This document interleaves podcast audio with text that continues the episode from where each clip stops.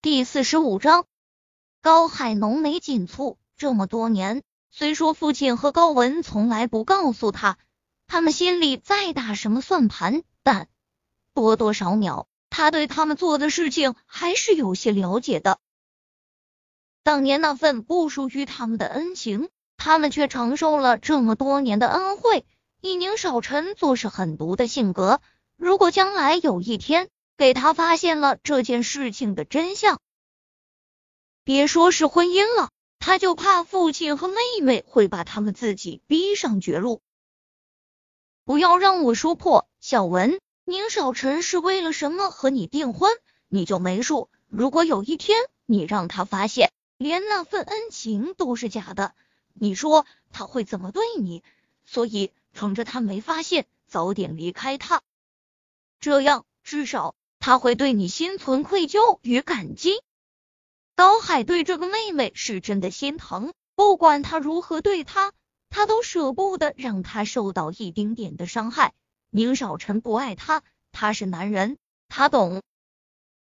高文下意识的回头看了看周围，在发现他们所待的地方周围三四米并没人时，他才松了口气。高海，你就那么不盼着我好？那件事除了父亲、你还有我以外，没人知道。只要我们不说，他一辈子都不可能知道。他的坚决让高海忍不住的皱眉。他纠结着，终于下定了决心一般，从口袋里拿出手机，翻到图片的界面，递给高文：“你自己看看。”照片的背景都是在一个商城。第一章和上次的情景很像，宁少臣和沈贝依中间牵着宁小溪。第二章是宁少臣在看沈贝依，沈贝依则是低头看着宁小溪，只是那男人的眼里流露出的却是让高文心透凉的情愫，那种情愫很陌生，是幸福吗？还看不出来吗？他已经爱上那个女人了。高文将杯里的红酒一饮而尽，他摇头，仍是一脸的不相信。还不信？那你跟我来，我让你看看，你在这为他伤心时，他在干什么？他因为那个女人晕了，所以此刻他去找他了。高海一副恨铁不成钢的模样。这妹妹哪怕对他再无情，他小时候拉着他。叫他哥哥的样子，他永远忘不了。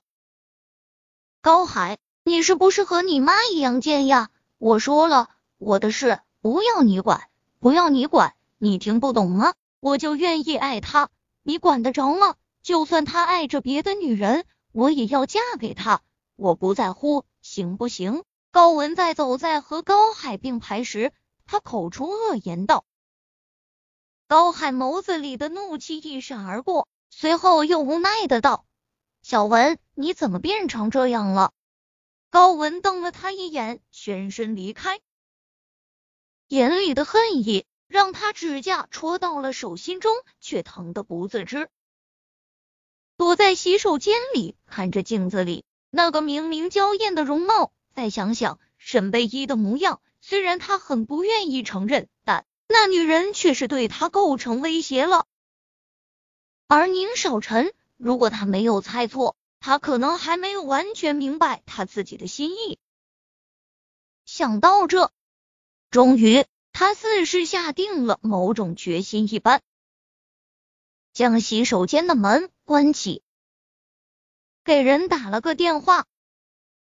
而此刻，酒店的一间客房里，你来做什么？夏雨看着直冲冲闯进来的宁少臣，显然有些不悦。宁少臣没有回他的话，只是视线看向了睡在床上的沈贝依。